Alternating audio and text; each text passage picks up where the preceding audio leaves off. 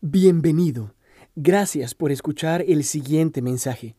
Si desea más información o escuchar otra prédica, visite nuestra página web www.redilelpoblado.org. Buenos días para todos, ¿cómo están? Quiero primero pedirles que tomemos un momento para orar y pedir al Señor por nuestras vidas, también pedir al Señor por nuestra nación. Nos reunimos cada domingo y nosotros no solamente oramos por épocas de elecciones o por algún momento en particular, Dios nos llama a orar. Pablo le dice a Timoteo que ore por los que están en eminencia.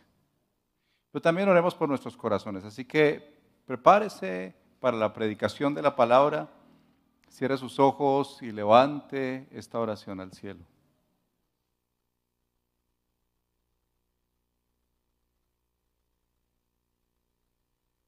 Padre Celestial, nos ponemos delante de ti esta mañana. Venimos a un lugar como este, Señor, no queriendo ser religiosos, queriendo rendirte culto a ti, adoración a ti, alabanza. Para decirle a esta ciudad, para decirle a este barrio, que aquí se predica el Evangelio de nuestro Señor Jesucristo.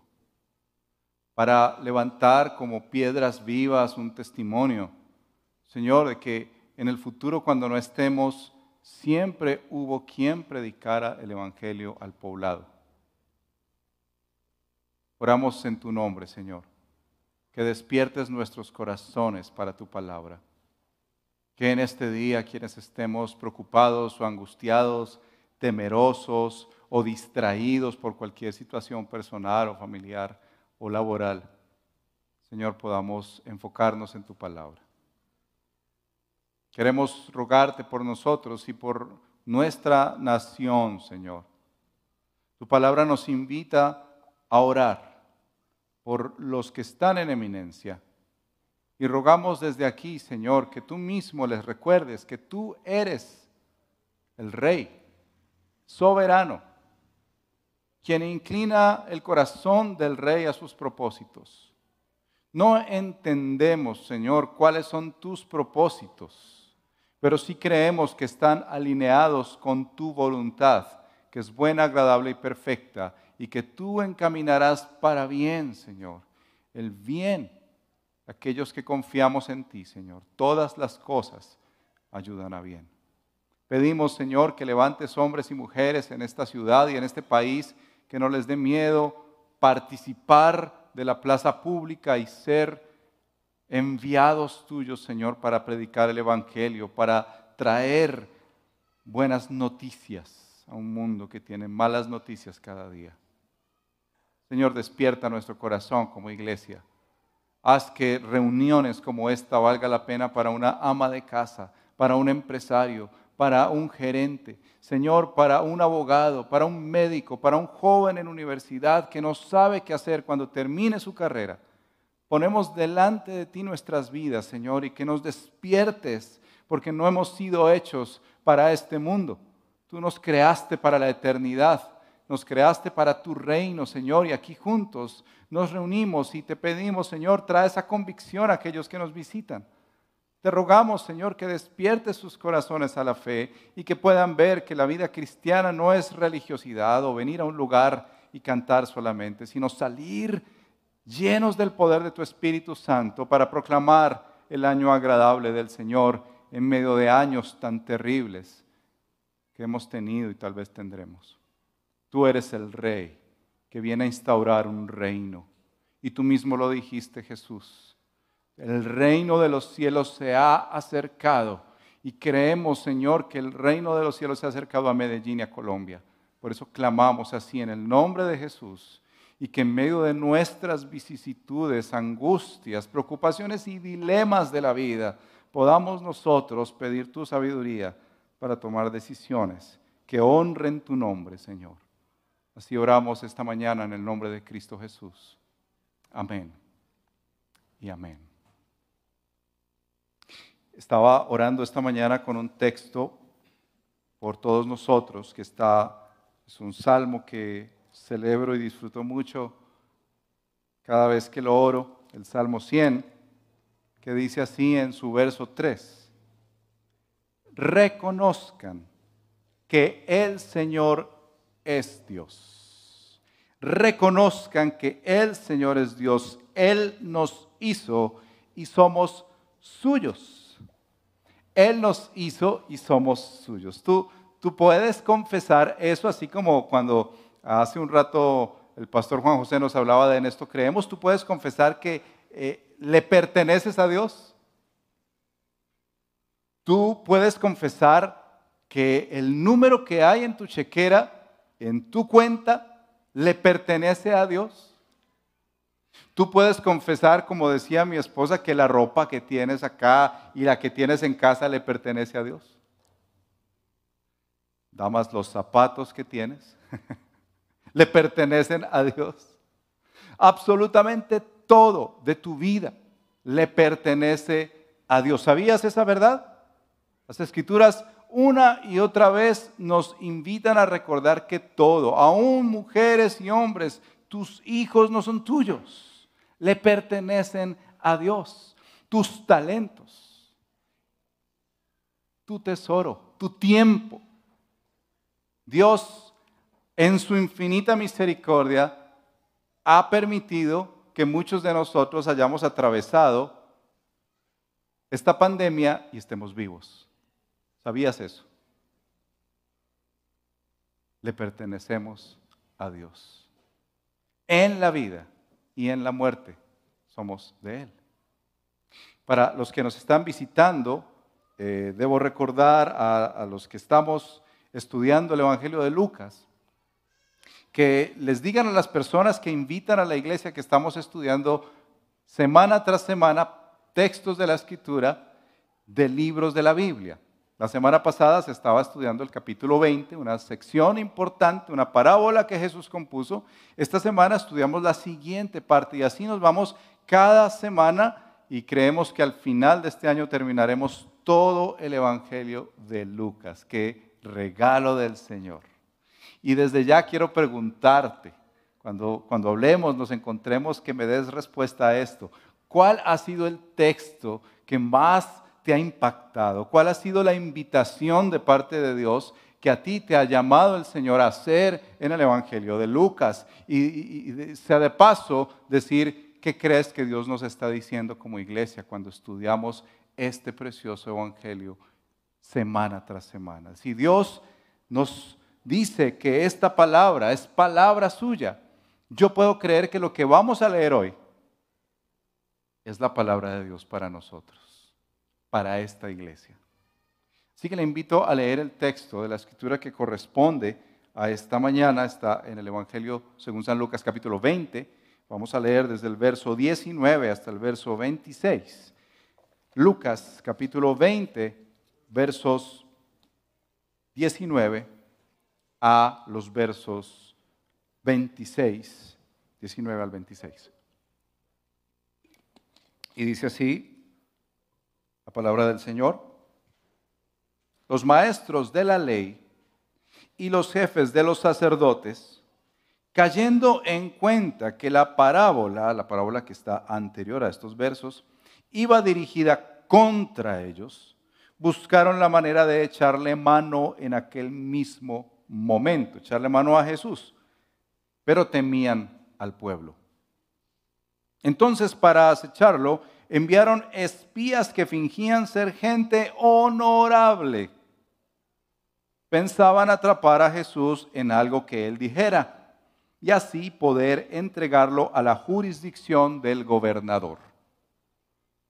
Maestro, dijeron los espías, Sabemos que lo que dices y enseñas es correcto. No juzgas por las apariencias, sino que de verdad enseñas el camino de Dios. Qué piropo le echaron, ¿cierto? ¿Nos está permitido pagar impuestos al César o no? Pero Jesús, dándose cuenta de sus malas intenciones, replicó, muéstrenme una moneda romana. ¿De quién son esta imagen y esta inscripción? Del César contestaron. Entonces denle al César lo que es del César y a Dios lo que es de Dios. No pudieron atraparlo en lo que decía en público. Así que, admirados de su respuesta, se callaron. Y sé que solamente con leer este texto empieza a levantar tantas inquietudes esta, este, esta confrontación que recibió Jesús. En este capítulo 20 se ven tres preguntas muy importantes que estos perseguidores de Jesús le hacían. Hace unas semanas estudiamos sobre la pregunta de ¿con qué autoridad haces esto? Y ahora nos encontramos con otra pregunta que viene a ser aparentemente como muy amable. ¿Se dan cuenta que estos hombres que han estado molestos porque Jesús les dijo una parábola y le podían haber dicho, ¿y por qué nos compones esa parábola Jesús? Dínoslo de frente. Y se dieron cuenta que era para ellos, porque Jesús, Él es el maestro por excelencia y los confronta. Ellos se ponen de acuerdo, dicen los evangelistas, que se pusieron de acuerdo inclusive, dice el Evangelio de Mateo y de Marcos, con los herodianos para mirarle en qué cosa él iría a resbalar y así juzgarlo. Pero en este caso, si ustedes se dan cuenta, utilizaron otra estrategia. Estos hombres jefes del Sanedrín deciden decirle a unos hombres, váyanse como espías métanse y mimetícense y ya no utilicen la confrontación. Ahora es la adulación. Vayan y díganle cosas bonitas. Ahora, hay que pensar bien que estos hombres, primero, estaban odiando a Jesús, porque había tocado su orgullo directamente diciéndoles, ustedes son los labradores malvados de esa historia que vienen a matar al hijo del dueño de la finca. Ustedes son esos. Y se ve todo ese movimiento de maldad en ellos, la hipocresía para decirle a algunos, finjan, finjan, lleguen donde Jesús y finjan, hagan de cuenta que, que quieren quedar bien, congraciarse con Él. Algo así como aquellos que se acercan a usted, ¿por qué no a nosotros? Con esa doble cara diciendo, hey, qué bien, qué chévere, pero detrás están queriendo otra cosa. Y lo miran y le lanzan ese tremendo piropo como mencionaba, maestro le dicen, lo reconocen como maestro y un maestro importante en Israel, y le dicen, enseñas lo correcto. enseñas lo correcto. Luego le dicen, no juzgas por las apariencias sino que de verdad enseñas el camino de Dios. Parece ser que cuando uno recibe adulación, empieza a flexibilizarse y como que todo puede entrar, ¿no? Hay inclusive fábulas que cuentan eso. Puedes leerlas en la historia aún colombiana, esa adulación que tiene algo por detrás como para buscarte la caída. Y lo quieren intimidar con esta pregunta tan fuerte. ¿Nosotros debemos dar, pagar los impuestos o no? Ahora, debes entender que para los judíos normales esto era una afrenta directa con su nación, porque ellos fueron primero creados como nación con la teocracia, es decir, Dios mismo como el gobernante del pueblo de Israel. Luego ellos piden reyes y el Señor levanta reyes y ellos daban con mucha libertad a su pueblo, ¿cierto? Para el templo, eh, ellos daban diezmos aún mucho más de lo que nosotros pensamos, por eso Malaquías 3, que dice que trae todos los diezmos al alfolí, y, ellos entendían que tenían que ir y dar y no robarle al Señor. Y llega un momento en que la historia cambia, llegan a Babilonia y terminan después de, del imperio greco-romano allí subyugados y teniendo que tributar. Para ellos era inconcebible tener que dar para el imperio. Ellos daban para su nación, pero no para el imperio. De hecho, se cuenta en la historia que más o menos en el 60 se levantó una revuelta de aquellos hombres que, como Jesús tuvo uno, un celote, de esos que eran bien nacionalistas y que decían, aquí no vamos a pagar impuestos, entre otras cosas, y ahí fue la primera, una de las destrucciones de Jerusalén muy fuertes en la historia del Nuevo Testamento, hasta hoy. Este tema de los impuestos y el tema del dinero es un tema que toca una fibra muy profunda en nuestro corazón. Podríamos luchar con leyes en Colombia que tengan que ver con temas de género, con temas de aborto y decir que duro y nos duele, pero cuando nos tocan el tema del bolsillo, todos, absolutamente todos, hacemos estallar las redes. Y hasta salir a pronunciarnos. No somos exentos de eso. Los judíos también. Las naciones que están siendo golpeadas con el tema de impuestos. Tú sabías que la pregunta más recurrente en este tiempo es, y, pastor, yo, yo, debo pagar impuestos, pero usted no sabe que esa gente se la roba toda. Pero usted no sabe que podemos hacer otras cositas por aquí por allá y no tener que pagarle a ese gobierno que por el cual ni siquiera voté. Bueno, otros también tienen que decir por el cual voté. A Jesús lo querían hacer caer con un tema muy importante en Israel.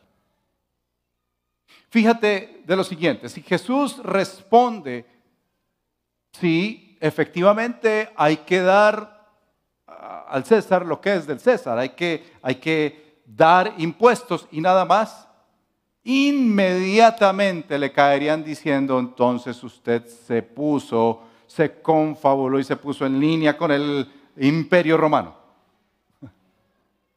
Pero si él dice que no hay que dar impuestos,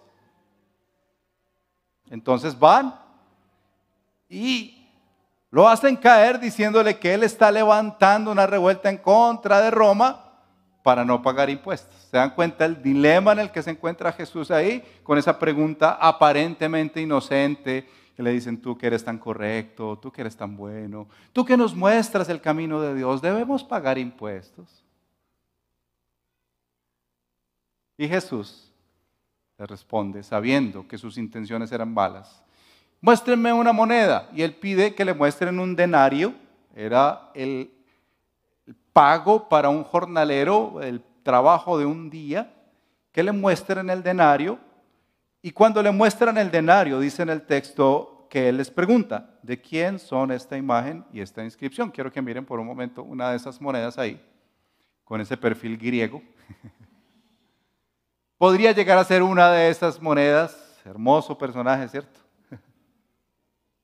Pero esa monedita insignificante, detrás también tenía esta inscripción al Augustus Maximus, pontífice, la persona que se proclamaba como el dios de turno en el mundo greco-romano. Y Jesús les dice, muestre esa moneda, seguramente mira esa moneda, la imagen, él dice, ¿de quién es? Tienen que responder, del César. Y la inscripción del César. Entonces yo puedo imaginarme ellos cómo le contestarían así todo tímido.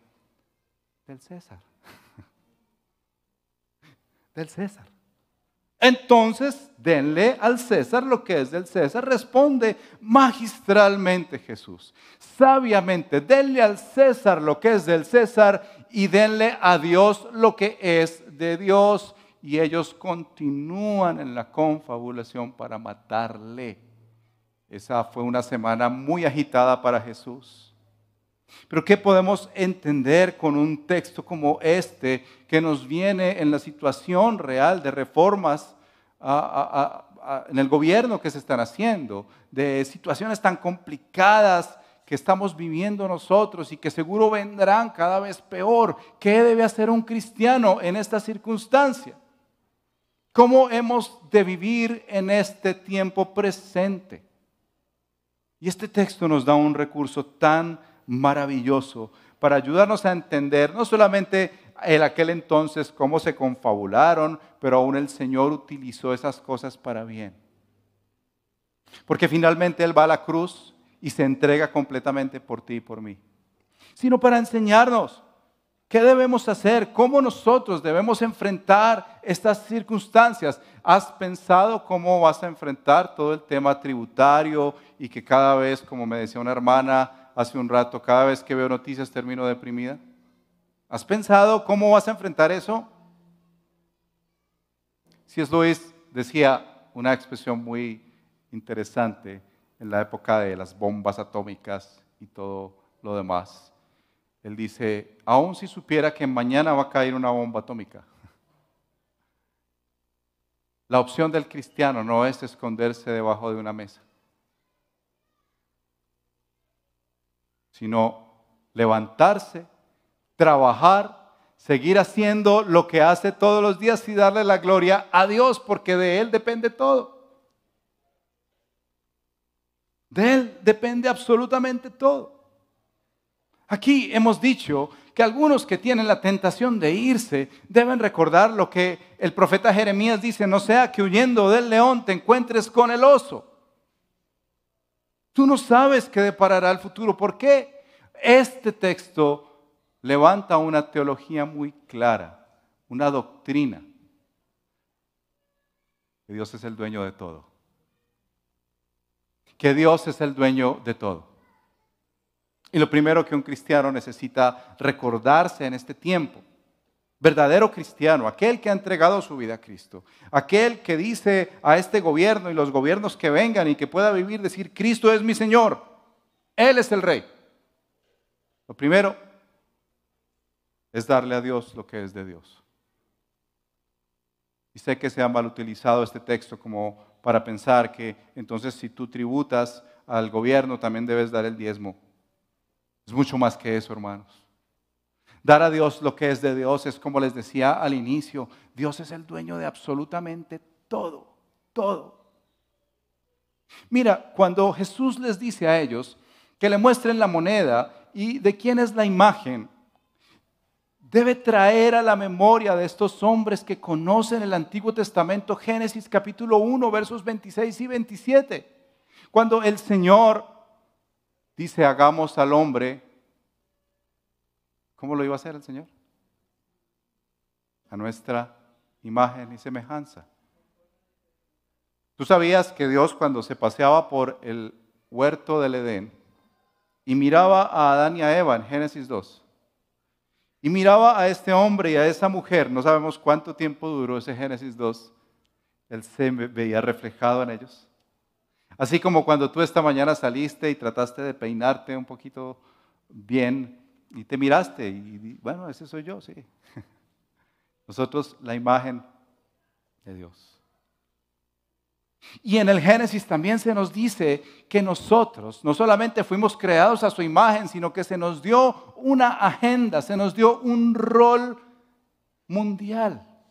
Este rol es de ser mayordomos de Dios. Este rol es el de ser administradores de las cosas de Dios. Y eso no ha cambiado, queridos, de verdad. Eso no ha cambiado. Dios sigue dándole al hombre, mujer y hombre, el mandato cultural de cultivar y cuidar de esta tierra. Y le ha dado los dones, los talentos, las habilidades, le ha dado la semilla. Mira como dice Génesis 1, qué hermoso ese texto para recordarlo hoy. ¿Quién es nuestro Dios? Lee Génesis 1 conmigo, por favor, versos 26 en adelante. Y dijo Dios, hagamos al ser humano a nuestra imagen y semejanza que tenga dominio sobre los peces del mar, sobre las aves del cielo, sobre los animales domésticos, sobre los animales salvajes y sobre todos los reptiles que se arrastran por el suelo. Y Dios creó al ser humano a su imagen. Lo creó a imagen de Dios. Hombre y mujer lo creó. Y los bendijo con estas palabras, sean fructíferos, multiplíquense, llenen la tierra, sometanla, dominen a los peces del mar y a las aves del cielo y a todos los reptiles que se arrastran por el suelo. También les dijo, Miren esto. No es el gobierno de turno.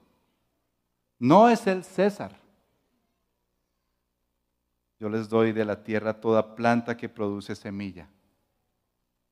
Todos los árboles que dan fruto con semilla, todo esto les servirá de alimento y doy la hierba verde como alimento a todas las fieras de la tierra, a todas las aves del cielo y a todos los seres vivientes que se arrastran por la tierra. Dios no solamente nos creó a su imagen y semejanza, Dios nos dio la capacidad de ser mayordomos de esta creación y nos dio el insumo, nos dio la semilla nos dio las plantas, nos dio los animales y dijo, vayan, sojuzguen, creen esta tierra, llénenla.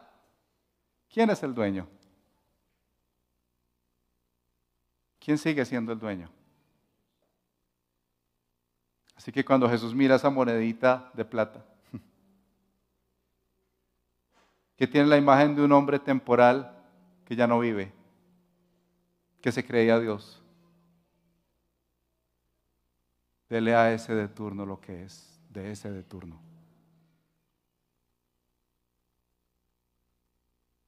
Pero yo reclamo lo que es mío. Tú me perteneces. No solo porque te cree. No creas que me perteneces solo porque eres parte de la creación, también porque envía a mi Hijo para que muriera por ti y en tu lugar en la cruz del Calvario eres doblemente mío. Que Jesús vino a rescatar y a salvar lo que estaba perdido. Así que cuando pienses en eso del impuesto, que a muchos de nosotros hasta nos deprime, piensa que hay un Dios y un reino más grande que te mira y te dice desde la eternidad, me perteneces. Estos te piden tus monedas, yo pido es todo de ti, tu tiempo, tu talento, tu tesoro, tu corazón, porque me amarás con todo tu corazón. Jesús aquí está reclamando la supremacía del reino inconmovible. Reino que ha visto subir presidentes, reyes, y ha visto caer presidentes y reyes uno tras otro, buenos, malos, tiranos. Y Dios sigue sentado en su trono. Por eso Jesús no tiene problema en decirles a los suyos, a sus discípulos, denle esas monedas. Denle esas monedas. Tú vas a estar peleando en esta vida por esas monedas que tienes. En lo poco has sido fiel, dice el Señor a sus siervos. En lo mucho te pondré. En lo mucho, esas monedas que tienen son nada delante de lo mucho que Dios te dará. ¿Tú crees que es mucho lo que has acumulado hoy? ¿Tú crees que este gobierno puede reclamar tu alma? El necio de la parábola Dice, yo voy a levantar mi negocio, voy a hacerlo crecer mucho.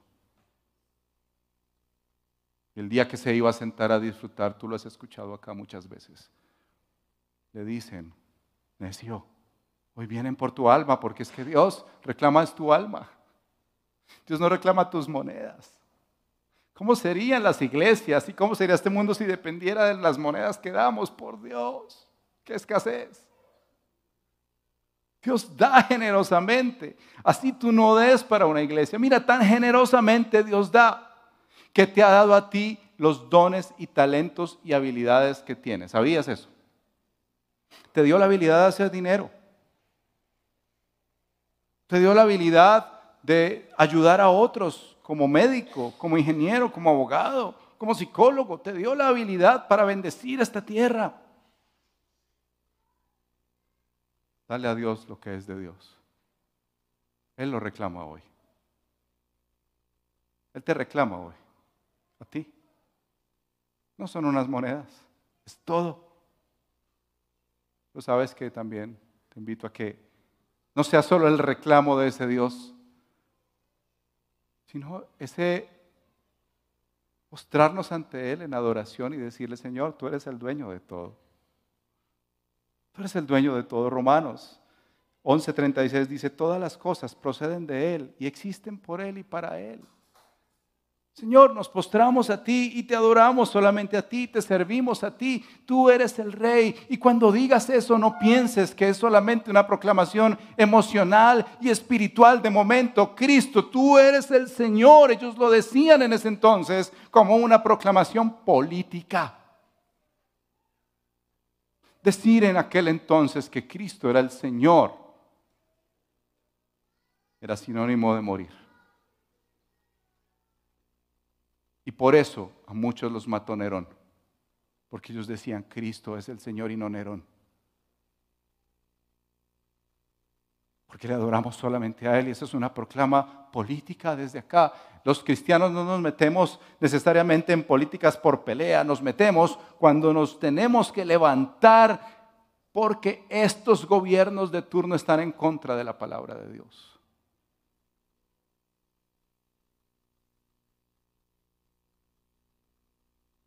Pero Jesús no deja eso ahí nomás.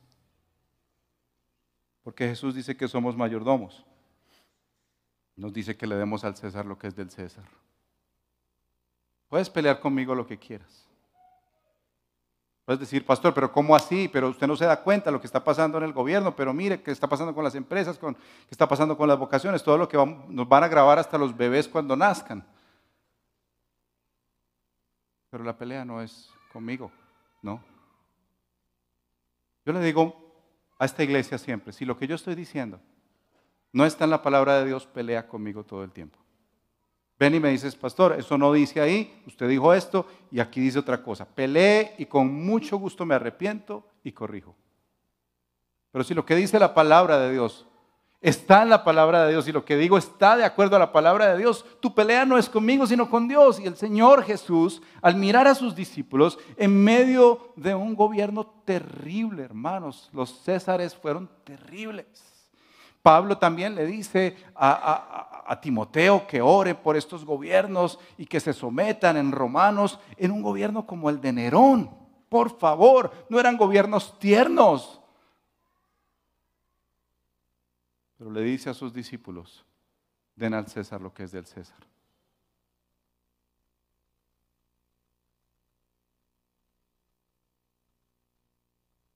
Dios nos da el dinero, las vocaciones, para proveer para la familia, para dar generosamente, para ahorrar, para disfrutar lo que nos ha dado y quiérelo o no para dar al César. Dios se encarga, hermanos. Dios sabe a quién puso en el gobierno. La escritura, la palabra de Dios dice que el Señor inclina el corazón del rey para sus propósitos. Dios sabe lo que está haciendo de acuerdo a su voluntad. Pero no solamente es quedarnos como corderos, sencillamente, ah, bueno, demos al César lo que es del César. No. Yo quiero invitar a esta iglesia a que oremos y desafiemos a hombres y jóvenes y mujeres para que estén en la plaza pública, para que estudien, para que se preparen con la palabra de Dios, pero también con el código y entren a esos lugares donde es como misión, es como ir a la selva, entrar a esos lugares y traer esa cosmovisión de la palabra a esos lugares. Oremos por jóvenes que quieren estudiar ciencias políticas, quieren ser abogados. No, los desanimemos, animémoslos, digámosles, queremos bendecirte, queremos orar por ti, también queremos discutir todas estas cosas que seguramente no es en púlpito. Pero animémoslos a que entren a esos lugares y que por la palabra de Dios y el poder de su Espíritu Santo participen en la transformación de nuestra ciudad y nuestra nación. Hay historia de hombres, por ejemplo, como William Wilberforce. Ustedes han escuchado esa historia aquí, de aquel hombre que luchaba entre ser un ministro y ser un abogado. Y en medio de sus enredos, finalmente pide consejo a su mentor y él decide continuar como parte de la corte inglesa y es aquel hombre que pone el proyecto de ley para la abolición de la esclavitud. Él muere y a los pocos meses es abolida la esclavitud en Inglaterra. Porque le dio a Dios lo que es de Dios. Porque entendió que su vida, su tiempo, su, dinero, sus talentos eran para el Señor. Otro hombre que, del cual puedes leer, Abraham Kuyper, un siglo después, Dios lo levanta como primer ministro de los Países Bajos. Fundó una universidad. Dentro de la política levantó todo ese proyecto de la reforma y ayudó a entender cómo la Biblia le habla a una sociedad pagana transformándola. Entonces, entre dar a Dios lo que es de Dios y darle al César lo que es del César, darle a Dios significa que tu vida signifique y valga algo en este mundo. Los dones y talentos que Dios te dio no eran solo para que tú tuvieras la finca y tuvieras el perro, el loro y el gato y felices por siempre. Ese felices por siempre que decía Juan José es poder decir, Señor, hemos sido fieles como tus siervos acá, como empresarios. Hemos sido fieles como abogados, como amas de casa. Señor, hemos sido fieles como jornaleros, como panaderos, como arquitectos. Señor, hemos sido fieles como teólogos a tu palabra para instruir a un pueblo para la gloria tuya, Señor. Porque te estamos dando lo que te pertenece a ti, que es todo. Así que hoy en día, venir a la iglesia, o por lo menos a esta iglesia alrededor del poblado, va a ser muy riesgoso para ti. Porque vas a ver pastores insatisfechos con que tú solamente vengas el domingo a dar una platica, a cantar y a sentir que así eres cristiano. Porque nosotros estamos en el negocio de darle a Dios lo que es de Dios de decirte a ti, joven, no desperdicies tu vida. Siémbrala para el Señor. A ti, mujer, en vez de estar tratando de buscar en un hombre lo que solo encontrarás en Cristo, sírvele a Él. Y no estoy hablando de venir a cantar o hacer algo. Créame, necesitamos mucha ayuda. Pero si tú eres cristiano, lo serás donde estás y dónde vas y con lo que tienes. Recuerda estas tres T clásicas. Tu tiempo, tus talentos y tu tesoro le pertenecen a Dios. Y tú puedes darle la gloria a Dios con ellos o no. Así que quiero invitarte en esta hora a que pienses cómo vas a vivir en esta sociedad que no es cristiana y que cada vez más es anticristiana. Quiero dejarte con este verso de la escritura.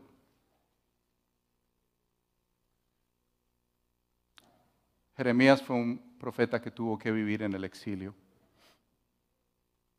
una parte de su vida y vio cómo Israel, los judíos tuvieron que vivir bajo Babilonia, el imperio pagano de turno. Y en un momento dado el Señor le habla a Jeremías para que envíe una carta a los exiliados. ¿Y saben qué decía esa carta? Lo siguiente. Así dice el Señor Todopoderoso, el Dios de Israel a todos los que he deportado de Jerusalén a Babilonia. Dios mismo se atribuye que fue su mano la que los puso en esa situación. Construyan casas y habítenlas.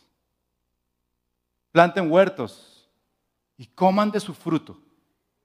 Cásense y tengan hijos e hijas y casen a sus hijos e hijas para que a su vez ellos les den nietos. Multiplíquense allá y no disminuyan. Además, busquen el bienestar de la ciudad a donde los he deportado y pidan al Señor por ella. Vuélvanse intercesores por Babilonia, qué duro volverse intercesores de una nación pagana, porque el bienestar de ustedes depende del bienestar de esa ciudad.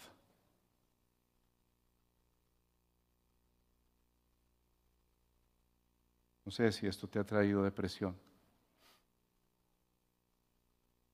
temor, angustia.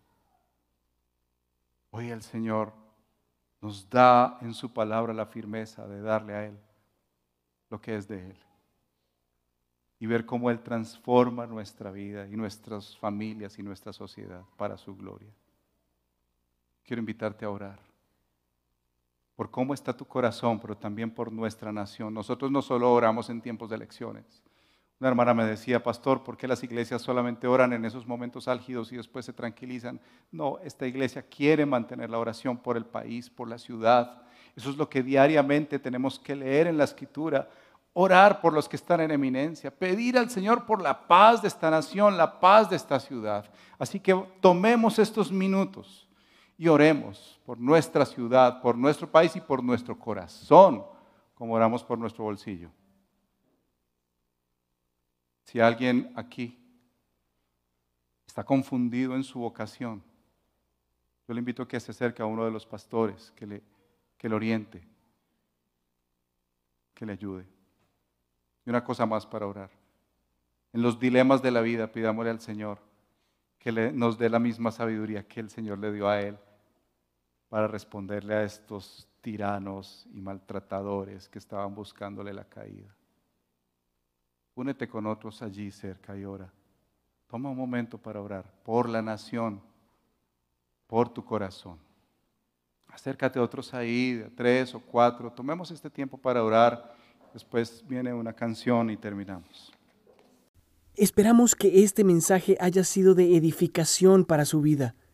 Si desea más información sobre nuestra comunidad, visítenos en nuestra página web www.redilelpoblado.org.